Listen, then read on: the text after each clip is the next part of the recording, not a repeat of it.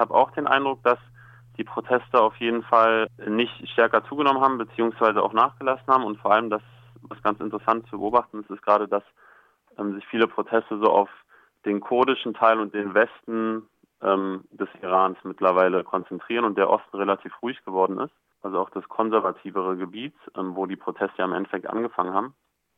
Deswegen kann man, denke ich, schon sagen, dass die Proteste gerade nachgelassen haben, auch natürlich wegen dem massiven Druck des Regimes, wegen der Militär- und Polizeipräsenz auf den Straßen, aber auch weil gerade so das äh, reformistische Lager so ja Befriedungsangebote gemacht hat und die Position vertritt, dass ja ein Teil der Proteste auch berechtigt sei und dass man dem entgegenkommen würde. Also die versuchen diesen den Protesten so ein bisschen den Luft äh, aus den Segeln zu nehmen.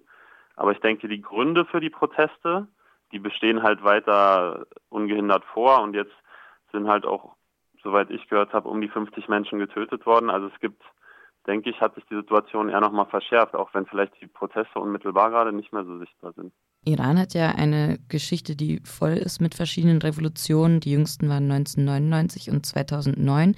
Die Artikel, die ihr veröffentlicht habt auf eurer Seite, ähm, betonen, dass diese Proteste besonders seien im Gegensatz zu den vorherigen, dass sie das Mullah-Regime eher in den Grundfesten zerstören würden. Könntest du das vielleicht kurz erklären?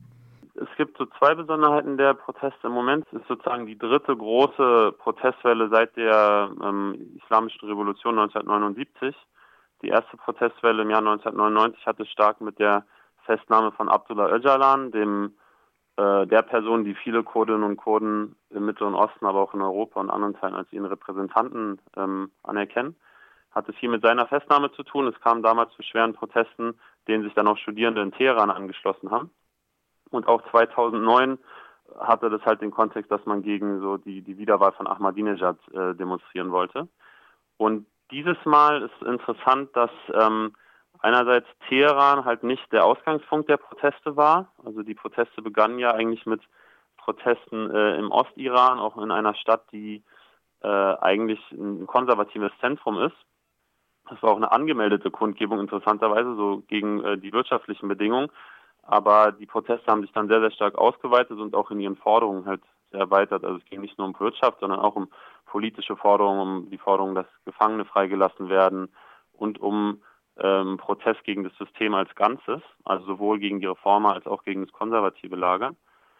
Und die zweite Besonderheit, die ganz interessant ist, ist, dass halt auch in der Elite sozusagen, in der Herrschaftselite des Irans sich Risse gezeigt haben und äh, Reformisten und auch die Konservativen sich auch in der Öffentlichkeit praktisch äh, Meinungsverschiedenheiten, ihre, ihre Meinungsverschiedenheiten ausgetragen haben Du hast gerade erwähnt, dass die Motivation, auf die Straße zu gehen, inzwischen sehr breit gefächert sind.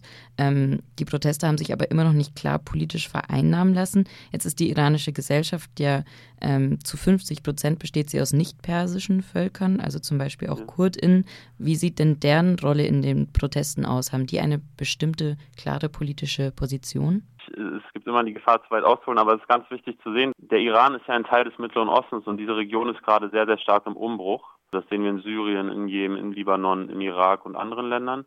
Und in all diesen Ländern, auch im Iran, sind eigentlich so drei Akteursgruppen vielleicht aktiv, von denen eine sozusagen die Gesellschaft ist.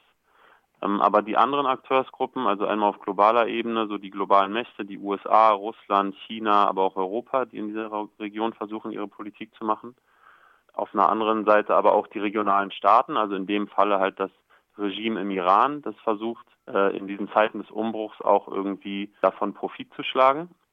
Und die dritte Akteursgruppe, die halt oft auch so ein bisschen unbeachtet bleibt, ist halt die Gesellschaft. Und ich denke, dass im Iran ein sehr, sehr vielfältiges Land ist, das auf konfessioneller Ebene, auf ethnischer Ebene, auf ähm, politischer Ebene, kultureller Ebene ich denke im Moment auch, weil das äh, iranische Regime halt in den letzten Jahrzehnten unglaublichen Druck auf die Opposition ausgeübt hat, auf alle Teile der Opposition. Ob die Opposition schon in einem sehr geschwächten Zustand ist, im Allgemeinen gesprochen. Andererseits aber die Menschen aus wirtschaftlichen, politischen, kulturellen und welchen Gründen auch immer halt äh, ein großes Bedürfnis haben, dagegen zu protestieren. Deswegen halt dieses ähm, ja vielleicht auf den ersten Blick unorganisiert oder spontan erscheinende Protestieren. Und ich denke, dass gerade im Iran wie auch in den anderen Teilen ähm, des Mittleren Ostens die Kurdinnen und Kurden schon die organisierteste und die auch die politisierteste ähm, Kraft darstellen und die im Endeffekt auch das Potenzial haben, solche Protesten gemeinsam mit anderen Gruppen, die bestehen, aber vielleicht marginaler sind, eine, eine Richtung zu geben und das Ganze auch in eine organisiertere Form zu bringen. Und die entsprechenden Parteien, also ob das jetzt die PEJAK ist oder die KODA oder die PDKI, das sind alles Parteien, die auch immer wieder dazu aufgerufen haben, gemeinsame demokratische Widerstandsbündnisse für den ganzen Iran zu schaffen. Kommen wir noch auf Deutschland zu sprechen. Deutschland hat ja wichtige wirtschaftliche Beziehungen mit dem Iran und es ist auch auffällig, wie die Berichterstattung über die Proteste sehr schnell wieder abgeflaut ist hierzulande. Ja, ich denke, da muss man auch wieder so ein bisschen die deutsche Rolle vor dem Hintergrund der gesamten Region sich angucken, also des gesamten Mittleren Ostens die deutsche Bundesregierung nimmt eine sehr, sehr konservative Rolle ein, was ihre Politik im Mittleren Osten angeht. Also sie arbeitet ganz stark mit äh, Regimen zusammen, die antidemokratische, diktatorische und auch sehr, eine sehr kriegerische Politik im Mittleren Osten ähm, verfolgen. Das ist unter anderem das türkische Regime äh, der AKP und von Erdogan. Da scheint die Bundesregierung nicht gewillt zu sein, auch nur im geringsten, also substanzielle ähm, Veränderungen in der Politik, in der Bündnispolitik mit Erdogan und anderen Regimen zu machen. Und ich denke, eine ähnliche Haltung kann man auch äh, erkennen, wie die Bundesregierung sich dem Iran gegenüber verhält. Also sehr vorsichtig, auf vielleicht Lippenbekenntnisse bedacht, aber eigentlich im Großen und Ganzen ist man schon daran interessiert, gerade nach Aufhebung von Sanktionen jetzt die wirtschaftlichen Beziehungen wieder auszubauen. Da geht es ja um Milliarden von Euro jedes Jahr des Handelsvolumens zwischen ähm, Deutschland und dem Iran. Und dementsprechend denke ich, wäre es falsch jetzt hier als deutsche Zivilgesellschaft ähm, mit der Haltung an die deutsche Bundesregierung zu treten, dass sie da jetzt so eine Art Retterrolle oder äh, Demokratisierungsfaktor im Iran spielen würde. Das ist, denke ich, falsch, das wäre unrealistisch, sondern es geht vielmehr darum, dass wir uns fragen, also als Zivilgesellschaft, als organisierte äh, Gruppen hier, als Vereine, als Institutionen, aber auch als Einzelpersonen, wie wir die demokratischen Kräfte im Iran unterstützen können. Also inzwischen werden ja auch dementsprechend hierzulande Aufrufe zur Solidarität mit den Protestierenden lauter. Aber ist es nicht irgendwie heikel, sich mit einer Bewegung zu solidarisieren, von der man nicht das Gefühl hat, dass man genau weiß, was sie fordert? Sie könnte ja eigentlich auch die Monarchie wieder zurückfordern. Zur gleichen Zeit sprechen sich ja auch Trump oder Saudi-Arabien für die Proteste aus. Wie kann man da eine solidarische Linie zeigen, die sich nicht auf deren Seite schlägt? Also ich denke, es ist erstmal wichtig anzuerkennen, dass ähm, wenn man selber hier als politischer Aktivistin und Aktivist oder auch einfach als äh, Einzelperson nicht viel über den Iran weiß oder da verunsichert ist und nicht weiß, wie man die aktuellen Proteste einschätzen soll, dann ist es wichtig, das erstmal anzuerkennen und äh, sich zu informieren. Aber eben auch auf diese Gruppen, die hier Demos gerade machen und die sich hier schon seit im Endeffekt Jahrzehnten ja organisieren, auf die zuzugehen und auch ein äh, Diskussionen zu führen und nachzufragen. Es gibt hier halt eine, sehr lange Tradition auch von äh, demokratischen iranischen Kräften, die sich organisieren. Das ist, wie gesagt, zum Beispiel die PEJAK, also die Partei für ein freies Leben in Kurdistan.